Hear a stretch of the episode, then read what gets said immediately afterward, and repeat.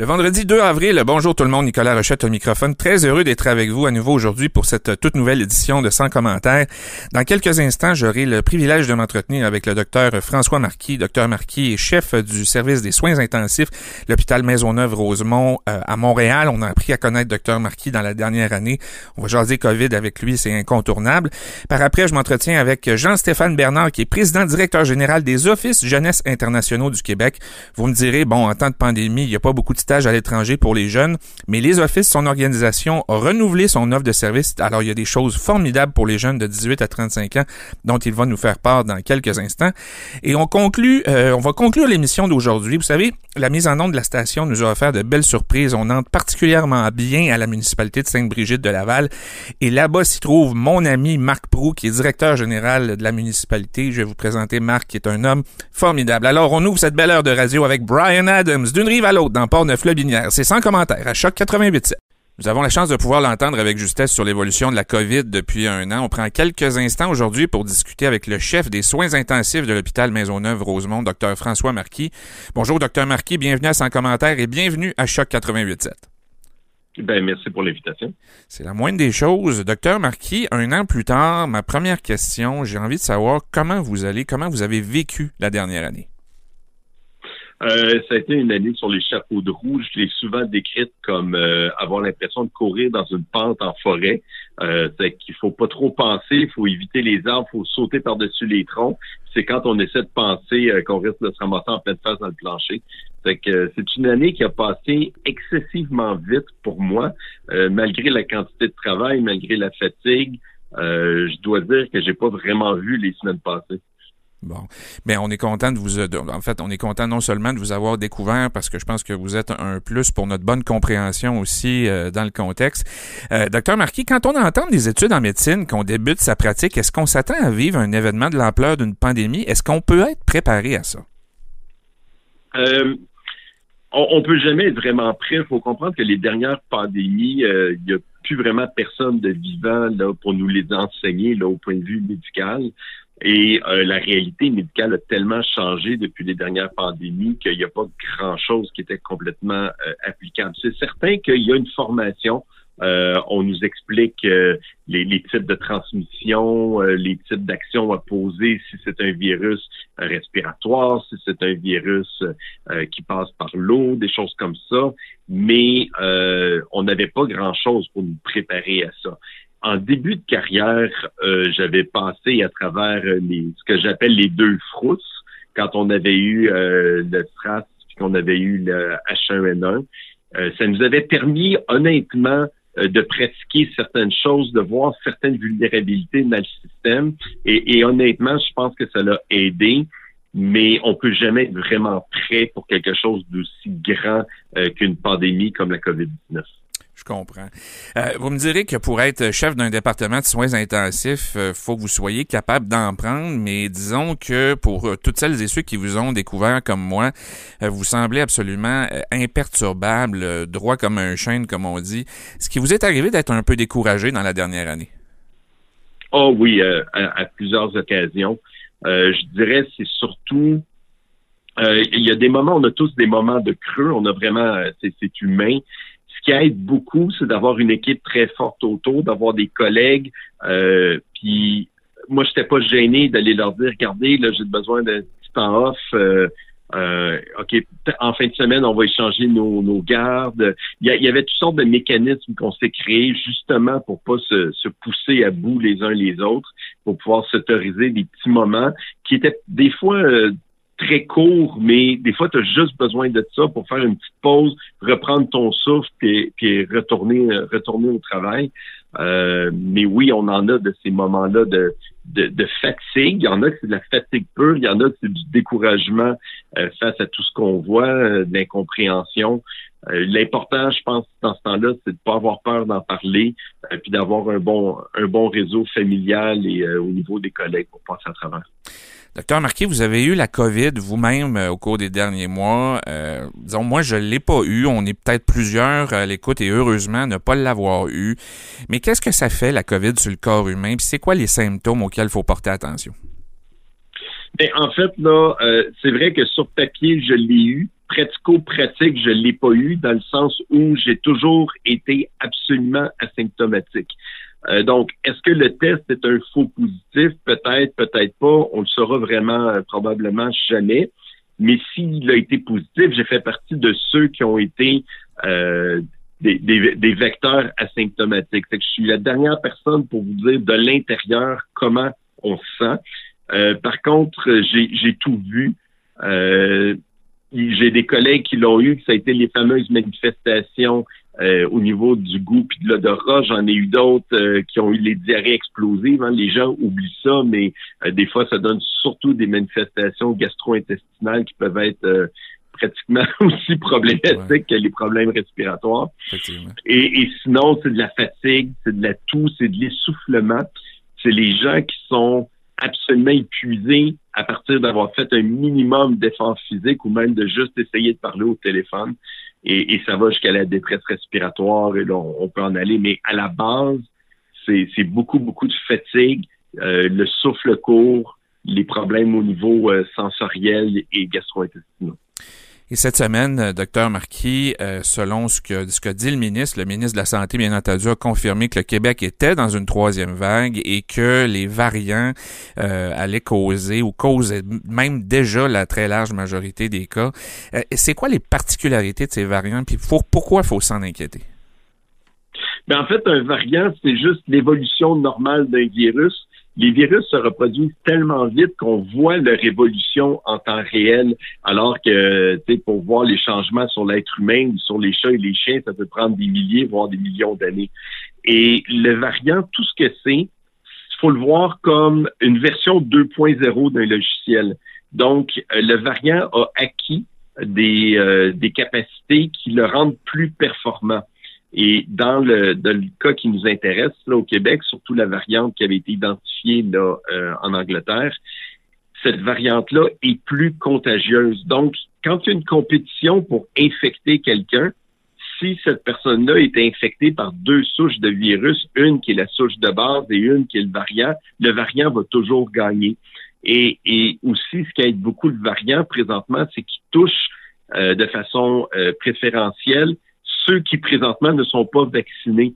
Euh, et, ça, naturellement, pour le virus, ça lui donne accès à une population euh, qui, est, disponible et qui est vulnérable.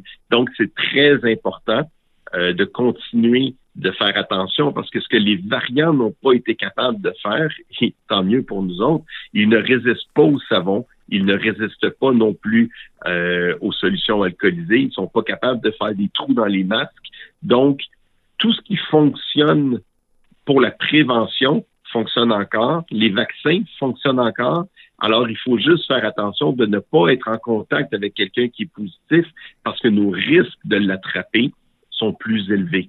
Avec la souche de base, il n'était pas rare que quand une maisonnée attrapait la COVID, il y avait des gens dans la maison euh, qui restaient négatifs. Quand le, quand le variant rentre dans une maison, habituellement, tout le monde devient positif. Et ce qui nous rappelle encore plus l'importance de respecter les mesures, sanitaires strictes, bien entendu, pour protéger le système de santé. On entend ça depuis un an, docteur Marquis, la protection, ne pas mettre à mal le système de santé, la pression sur le système de santé. Ça peut paraître nébuleux pour certaines personnes. Pouvez-vous nous donner un ou deux exemples concrets vécus dans la dernière année qui ont mis à mal vraiment notre système de santé? Ben, je pense que l'impact sur le personnel, le départ euh, des infirmières, des inhalothérapeutes, des gens en général qui travaillent dans le système de santé, fait en sorte qu'on a beaucoup de lits disponibles qui sont physiquement là et avec personne pour s'en occuper. Et, ça, je pense que c'est extraordinairement concret. C'est comme avoir une voiture sport et être obligé de rester en première. Là. Il y a plein de choses qu'on pourrait faire. On a des équipements qui sont inutilisés, on a des lits qui sont, qui sont disponibles et on manque de personnel. Et ça, je crois que c'est la chose la plus euh, la plus évidente aujourd'hui qui nous empêche aussi de reprendre les activités. Donc, il y a euh, le soin au COVID, mais il faut pas oublier qu'il y a plein d'autres maladies. Et, par exemple, la prise en charge des patients qui ont besoin de traitement pour le cancer ou qui ont besoin de chirurgie, effréné par cet épuisement-là que la COVID a causé et le départ massif des travailleurs de la santé, soit à la retraite, soit vers d'autres horizons. Et le problème, c'est que ce départ-là a été fait de façon asymétrique, c'est-à-dire qu'on a des hôpitaux qui sont extraordinairement touchés, donc des régions euh, qui sont privées d'une quantité importante de leur offre de soins de santé, alors qu'elle est préservée ailleurs. Il y a des grandes inégalités présentement dans le système, dans, alors qu'historiquement, les choses étaient beaucoup plus balancées. Et quel message dans tout ça vous auriez les gens qui sont à bout de souffle? Parce que là, on, voit la troisième vague euh, commencer à poindre cette semaine. Peut-être que vous la voyez arriver depuis plus longtemps déjà euh, dans les établissements. Peut-être que vous le sentez déjà. Mais un an plus tard, bon, je, vous le savez, la majorité de la, population est épuisée. Quel message vous auriez pour ces gens-là qui sont un peu à bout? Je veux pas dire à bout pour reprendre l'expression en bon québécois, mais c'est un peu ça dans le fond. Qu'est-ce que vous les auriez devant vous? Vous leur diriez quoi? D'abord, allez vous faire vacciner. Ça, je pense que c'est la chose simple qui va aider collectivement tout le monde. Deux, on l'a dit, le lavage de main, la distanciation, le masque, ça demeure nécessaire. Et malheureusement, même si les gens ont été exemplaires, s'ils relâchent maintenant, on va perdre tous les acquis qu'on a. Le virus n'a rien que ça à faire que d'attendre qu'on baisse les bras et il faut pas le faire présentement. Mais la chose qui est la plus importante pour tout le monde, là, allez vous faire vacciner puis continuer là, de, de faire la distanciation sociale puis le lavage de main. Je pose la dernière question, docteur Marquis. C'est la même que je pose à tous mes invités depuis le début de l'année. Je vous donne une baguette magique entre les mains. Vous avez le pouvoir de changer qu'une seule chose. Qu'est-ce que vous changeriez? Je ferais revenir mes infirmières puis mes inhalothérapeutes en maison de Rosemont. Je comprends. Je comprends. Et c'est tout à fait en, droite ligne avec ce que nous avez, avec ce que vous nous avez mentionné euh, tout à l'heure. Euh, docteur Marquis, à vous comme à tout le personnel du système de soins de santé, on vous envoie toute l'énergie pour continuer, ne pas lâcher. Et de notre côté, ben, je vous assure qu'on va continuer de suivre les mesures sanitaires à être extrêmement prudents. François Marquis, je rappelle que vous êtes chef des soins intensifs à l'hôpital Maisonneuve-Rosemont. Merci beaucoup d'avoir été avec nous aujourd'hui. Merci. Bonne fin de journée. Restez branchés d'une rive à l'autre. C'est sans commentaire à Choc 88.7. Si la dernière année n'a pas été évidente pour personne, il y a tout de même de belles opportunités à faire découvrir à la population et notamment aux jeunes. Et c'est pour vous en présenter quelques-unes que j'ai lancé l'invitation à M. Jean-Stéphane Bernard, président directeur général des Offices Jeunesse internationaux du Québec, afin qu'il puisse nous présenter son organisation et la nouvelle offre de services, surtout de logique. Bonjour Jean-Stéphane Bernard, bienvenue à Sans commentaire et bienvenue à Choc 88.7. Bonjour Nicolas, merci beaucoup de cette gentille invitation. Ça me fait un grand plaisir. Euh, Jean-Stéphane, d'entrée de jeu, est-ce que tu pourrais nous présenter brièvement ce que sont les Offices jeunesse internationaux du Québec et la mission de l'organisme que tu diriges? Oui, tout à fait. les Offices jeunesse internationaux du Québec, donc Logique, c'est un organisme de mobilité euh, qui permet à la jeunesse euh, du Québec de 18 à 35 ans de passer du projet à la réalité, puis d'acquérir, je dirais, une expérience concrète, puis une expertise qui permet de bonifier, de bonifier leur leur parcours. Euh, c'est un organisme qui a été créé, c'est important de le mentionner, en 1968, euh, lors de la visite du, euh, du président, du président de, de la France. Euh, c'est un organisme donc qui, qui a beaucoup évolué au fil des ans.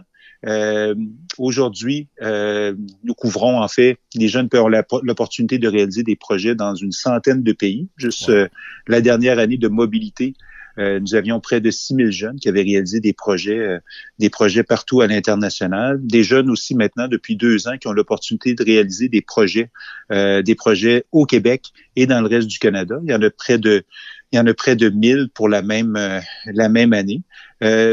Et aussi, en fait, le, ça permet aussi d'accueillir de, des, des, jeunes adultes de l'extérieur du Québec mhm.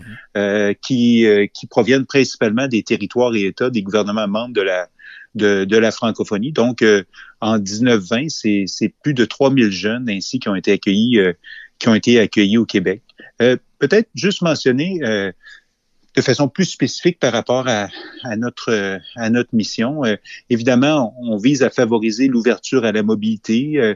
on vise à, favoriser le, développement professionnel et personnel.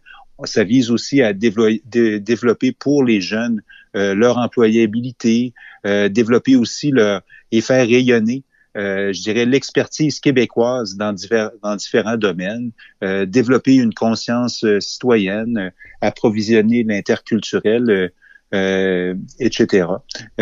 on a cinq programmes et trois initiatives. Donc, nos cinq programmes, c'est le développement de carrière, l'entrepreneuriat, l'engagement citoyen, la mobilité étudiante qui, fonctionne euh, vraiment très bien, l'insertion socio-professionnelle. Et nous avons trois initiatives qui ont été créées par le gouvernement. Euh, L'initiative de jeunesse de lutte contre les changements climatiques, une initiative en créativité entrepreneuriale jeunesse en francophonie et une initiative culture et langues autochtones. Et là, il y a un an, dans le fond, Jean-Stéphane, il y a un an, toutes ces, tous ces programmes-là qui permettent à la jeunesse de pouvoir euh, bouger, de vivre des expériences un peu partout sur la planète. Donc, la pandémie arrive de plein fouet il y a un an. Les frontières ferment. J'imagine qu'à ce moment-là, vous vous placez en mode rapatriement des jeunes un peu partout dans le monde. Ça a dû être toute une crise à gérer, ça. Tout à fait. Euh, de, en fait, dès la mi-janvier 2020, euh, notre organisation avait été invitée à participer à, la cellule de crise que le ministère des Relations internationales et de la francophonie avait mis en place en conjointement avec euh, l'ensemble des délégations du, du Québec, du Québec à l'étranger. Donc déjà, entre la mi-janvier euh, et le début du mois de mars, on commençait déjà à annuler des, des projets, notamment en Asie, puis dans, dans certains pays, dans certains pays d'Europe. évidemment, c'est le 13 mars que, que ça nous a frappé de, de, point, de plein fouet. Euh, on avait à ce moment-là euh, près de 1000 participants dans 60 pays. Euh, ce qui nous inquiétait beaucoup aussi, c'était les 300, presque 350 participants qui, qui devaient quitter dans, dans les prochains jours pour l'étranger. Donc, mm-hmm. on, devait à ce moment-là convaincre ces personnes-là de rester au Québec, ben même, si, même si les, les avis aux voyageurs d'affaires mondiales Canada euh, faisait pas encore euh, euh, état du risque de, de, voyager. Donc, ça nous faisait beaucoup de jeunes à contacter, euh, à retracer, à soutenir, à, à, conseiller. donc, on, on, est vraiment très fiers d'avoir pu, je dirais, être, réactif et, et, et, efficace dans nos démarches parce que c'était vraiment un gros travail. on avait une dizaine de, de, de membres de Logique qui suivaient la, la situation au quotidien. On avait même créé euh, une équipe de travail qui travaillait, une équipe de, de travail qui euh, qui opérait euh, pendant la nuit parce qu'il y a en fonction des, des, pays des décalages horaires, les on devait aussi être capable de répondre pendant la nuit ici au Québec. Donc on était on, était vraiment à, pied d'œuvre. Puis le c'est important aussi de mentionner qu'on a aussi accompagné les jeunes euh, pour qui n'avaient pas euh, de logement disponible au Québec ou qui devaient s'isoler lors de, lors de leur retour. On a, avec le ministère des Relations internationales, là, on, on est en, en mesure euh, d'appuyer de différentes façons les jeunes qui devaient qui devaient réaliser une quarantaine à leur à leur retour. Je, je, dirais peut-être en terminant qu'on c'est sûr qu'on on était d'une certaine façon bien préparé parce que euh, en collaboration avec le ministère des Relations internationales, on, effectue toujours euh, un suivi très serré lorsqu'il y a différentes situations d'urgence qui se surviennent, qui surviennent euh, à l'international. On peut penser à, lorsqu'il y a des catastrophes climatiques ou autres. Donc, on, on, est toujours là pour pour accompagner nos, nos, euh, nos, participants dans de telles situations euh, critiques. Tout à fait, parce que dans ces moments-là, euh, c'est l'échange d'informations qui devient important et vous détenez une bonne partie pour les jeunes, leur stage à l'étranger, de ces informations-là. On va laisser, je dirais, le, le, le je veux pas dire le négatif, mais l'avant-pandémie puis les débuts de pandémie de côté. Et là, on va focuser depuis. C'est-à-dire que, comme toutes les organisations privées ou publiques, ben, Logique a cherché à se réinventer. Donc, donc comment vous vous êtes retroussé les manches pour définir une offre de service intéressante? Et tout de même répondre à votre mission? Bien, assez rapidement, je dirais même pendant qu'on est en train de réaliser l'opération de, de rapatriement des, des, jeunes qui est un peu partout à travers le monde, on, a réalisé le besoin de, de se, repositionner rapidement. On voyait quand même que, même si on n'avait pas de boule de cristal, on voyait quand même que la mobilité euh, internationale ne reprendrait pas de, de, de sitôt. À, l'époque, on pensait que ça, ça irait peut-être à, à l'automne 2020, début 2021. Donc, euh, euh, mais on voyait quand même que ce serait du, du, moyen ou du, ou du long terme. Donc, euh, c'était vraiment important pour nous de, de, maintenir notre, notre action auprès des jeunes, euh, auprès de nos, nos communautés de, de, participants, partenaires, nos différents réseaux, euh, qui, soient régionaux, nationaux, internationaux. On voulait, on voulait aussi profiter de, je dirais, des, des, des possibilités que le numérique et les outils technologiques offraient. On, on, trouvait important on trouvait important de, de, de, contribuer aussi. On voyait les besoins qui émergeaient aussi au niveau de la société québécoise, de, euh, qu'ils soient économiques, sociaux ou autres. Puis on, on voulait euh, en même temps adapter notre offre pour pouvoir répondre aux besoins très concrets qu'il y, a, qu'il y avait, qu'il y a toujours en fait euh, à ce niveau-là. Puis de faire de faire voyager les jeunes, disons, d'une autre façon. Donc, euh, euh, tu sais, pour la, la, la, notre directeur des communications, il, il dit toujours euh, euh l'absence de mobilité n'est pas immobiliste. Donc, on, on voulait continuer à être en... oui, on l'a trouvé très bonne, cette phrase-là. Je la reprends souvent. Euh, mais je lui en attribue la, la paternité. euh, puis euh, donc, ce qu'on a fait en fait, c'est qu'on on a vraiment euh, fait basculer notre offre euh, vers le numérique. Donc, c'est des projets de, de les, jeunes ont l'opportunité de réaliser des, des, projets de formation qui, qui, qui qui leur prépare, qui les, leur permet de, de, poursuivre, je dirais, sur leur, leur développement professionnel.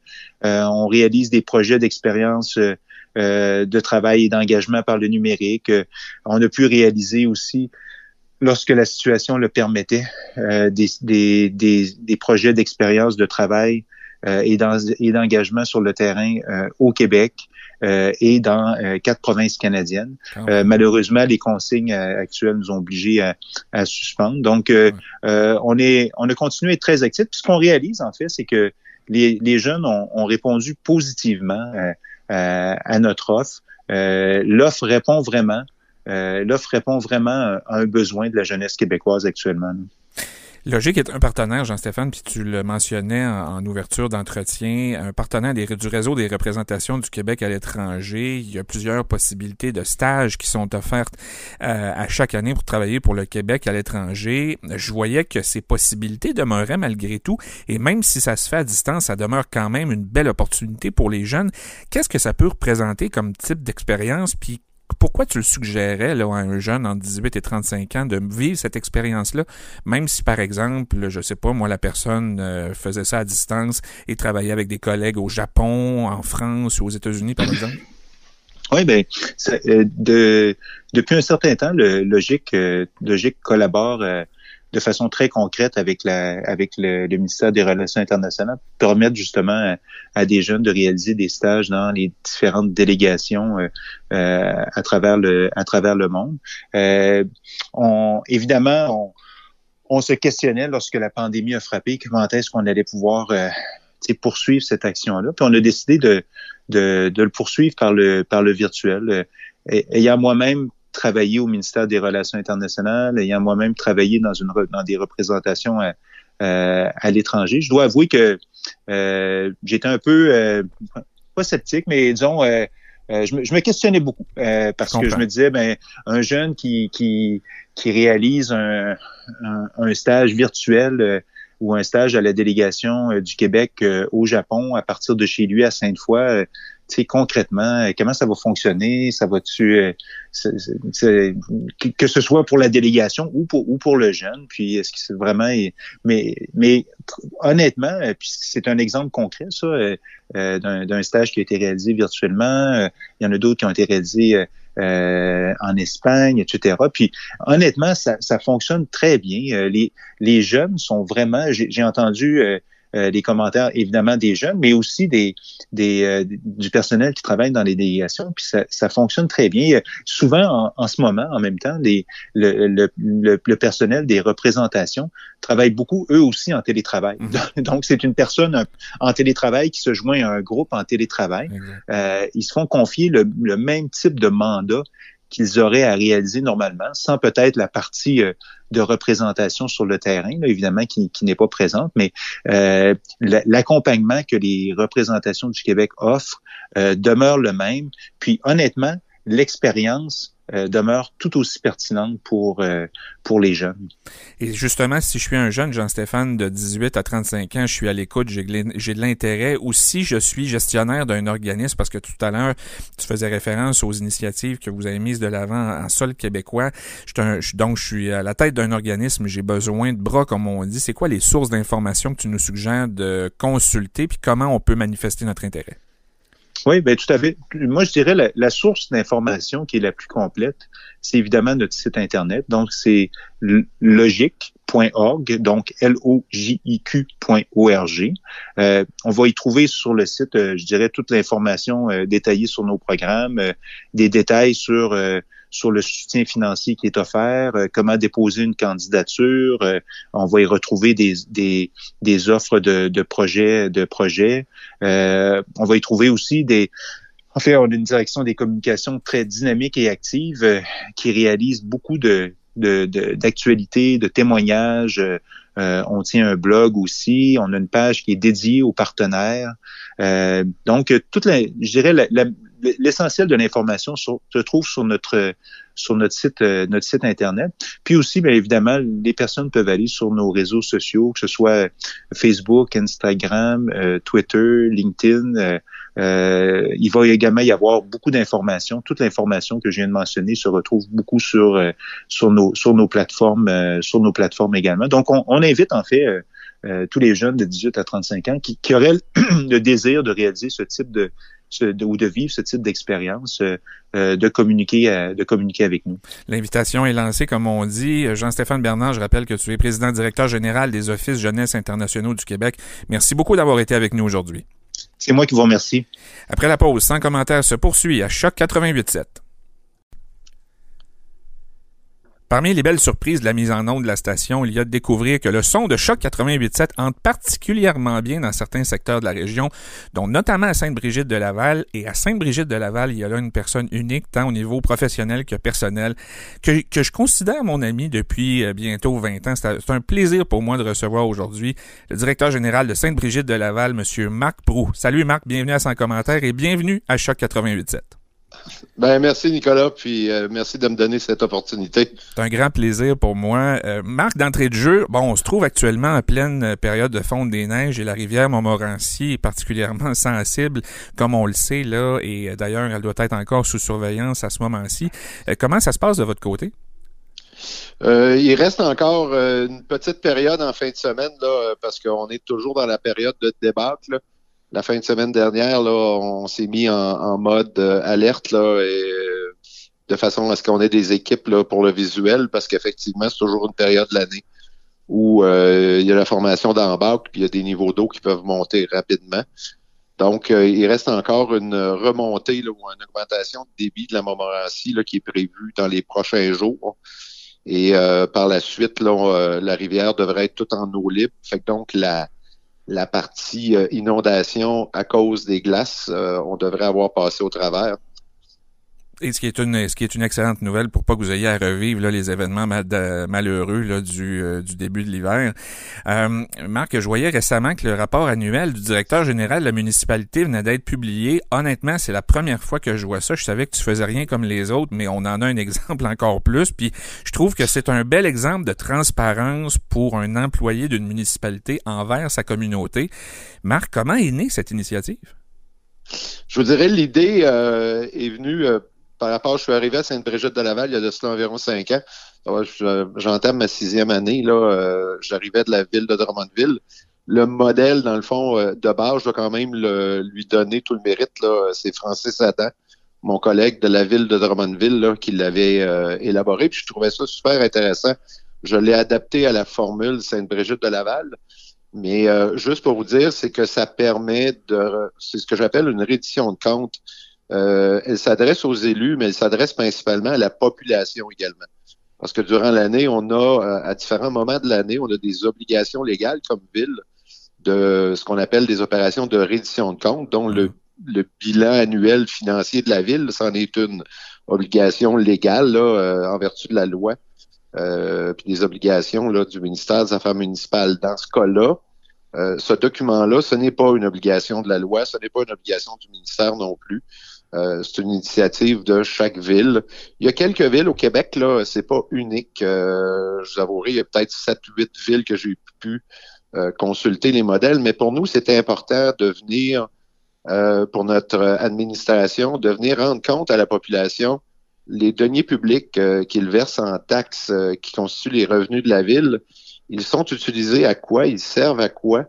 Puis en même temps, on en profite pour euh, faire une, euh, une reddition de compte également par rapport à notre planification stratégique et les engagements, les objectifs qu'on s'est fixés.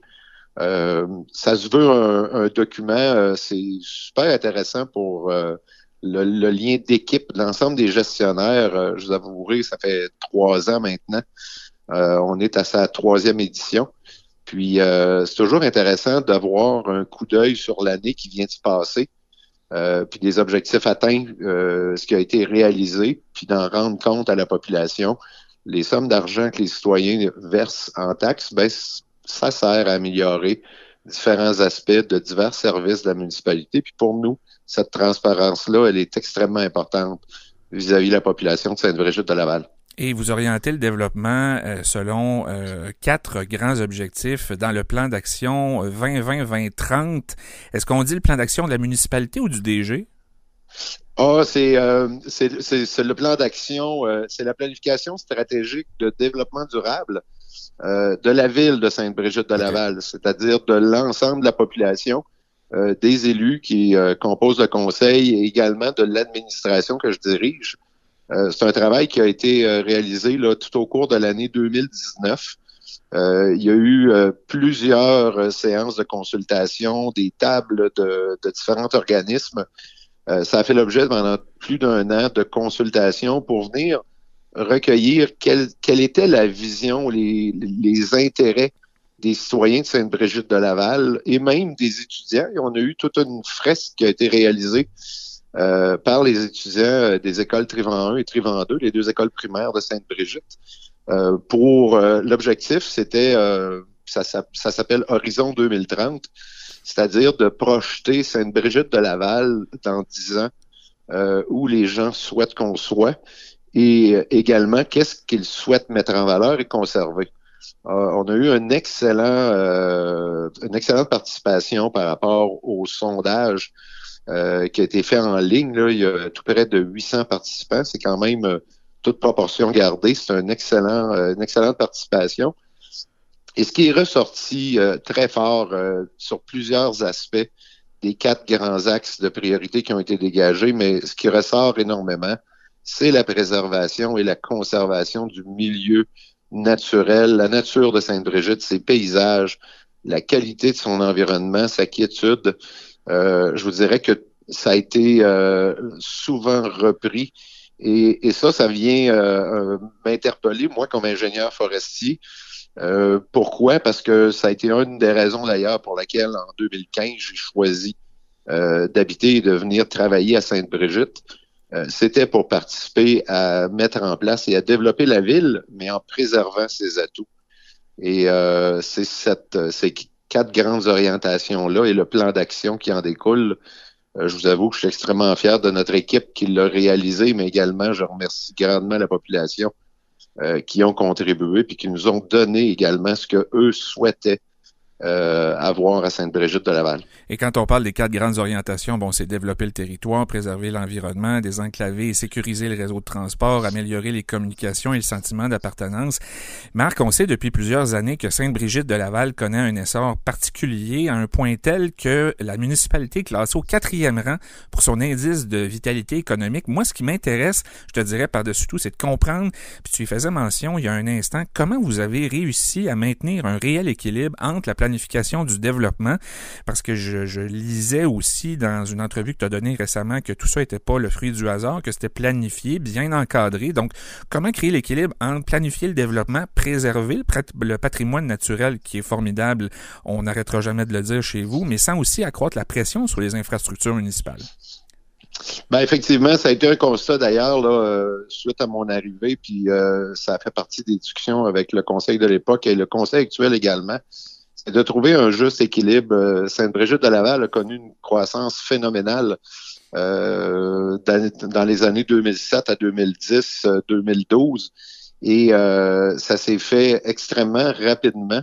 Et ce qu'on souhaitait faire toutefois, oui, encore du développement, et c'est la raison pour laquelle le vocable développement durable est, tout à fait approprié, c'est-à-dire en tenant compte des générations futures, en conservant les, les, avantages et les beautés de Sainte-Brigitte de Laval, ce qui fait sa, sa force et sa signature. mais il y a moyen de faire du développement durable, c'est-à-dire développer à un rythme et d'une façon à ce que ça vienne pas compromettre les générations futures, puis compromettre également les beautés de Sainte-Brigitte de Laval. Je rappelle cette semaine que je m'entretiens aujourd'hui avec Marc Prou, qui est directeur général de la municipalité de Sainte-Brigitte de Laval. Marc, tu as passé une grande partie de ta carrière, tu y as fait allusion au début de l'entretien, dans le milieu municipal, que ce soit la ville de Sept-Îles, à la ville de Drummondville et maintenant pour la municipalité de Sainte-Brigitte de Laval.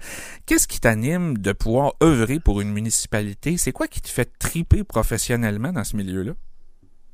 Ben effectivement, là, j'ai eu une petite euh, période également dans le privé pour une firme de génie conseil euh, sur la côte nord, mais je faisais exclusivement des projets ou des infrastructures municipales quand même. Euh, je vous dirais qu'en 2013, c'est ce qui m'a fait en sorte que j'ai opté là, pour revenir dans le monde municipal. c'est un milieu que j'adore énormément parce que c'est une dynamique particulière, puis d'être au service des citoyens.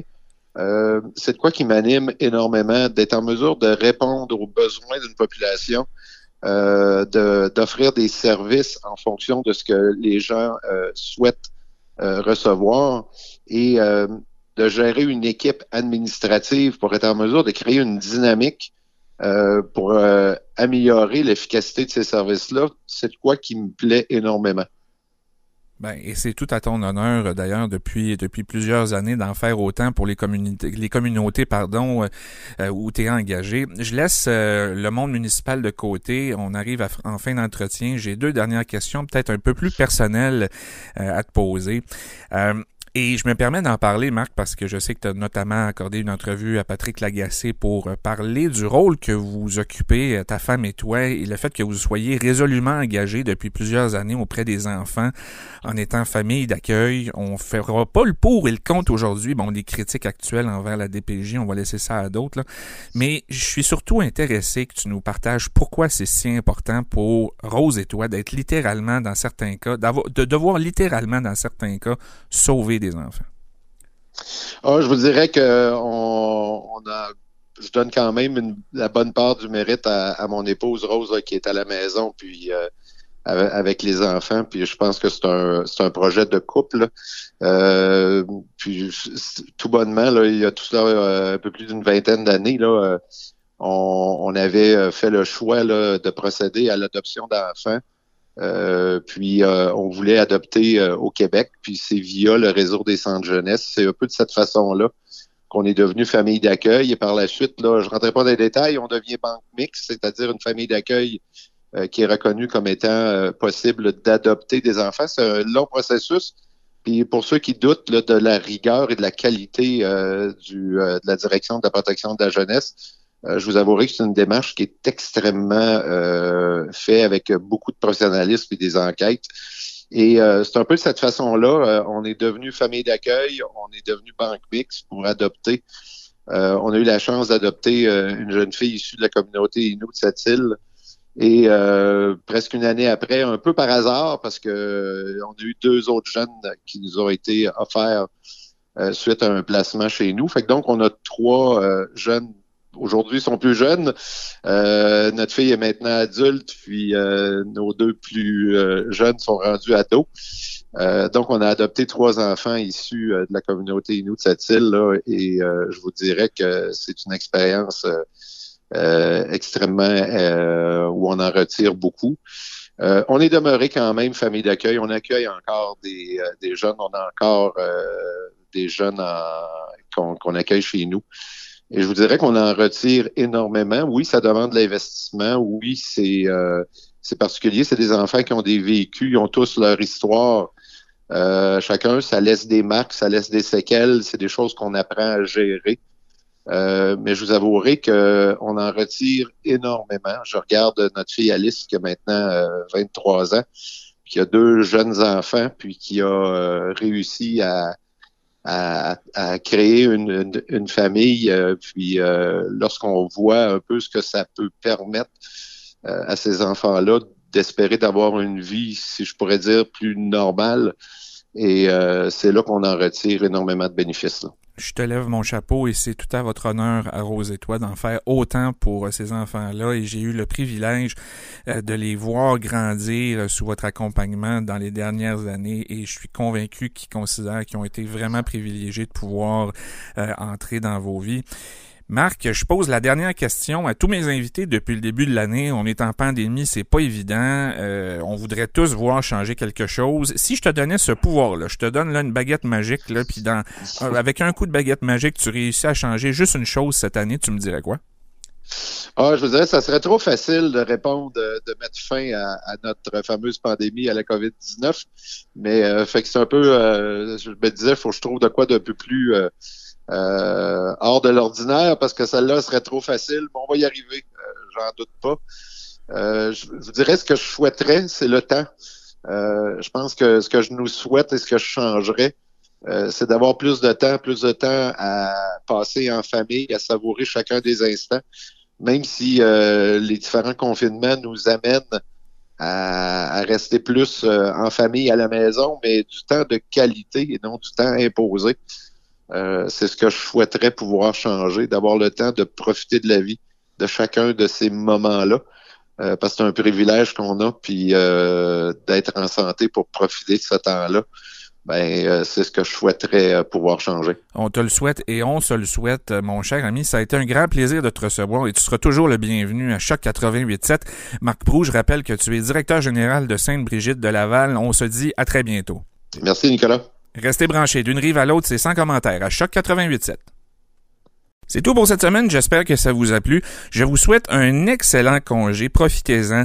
Mais s'il vous plaît, respectez les mesures sanitaires. Essayez d'être créatif, de passer malgré tout du bon temps avec, euh, avec votre famille immédiate, votre bulle. Il y a moyen malgré tout de profiter du beau temps. Commencez peut-être à préparer votre terrain déjà pour le printemps, prendre de l'avance.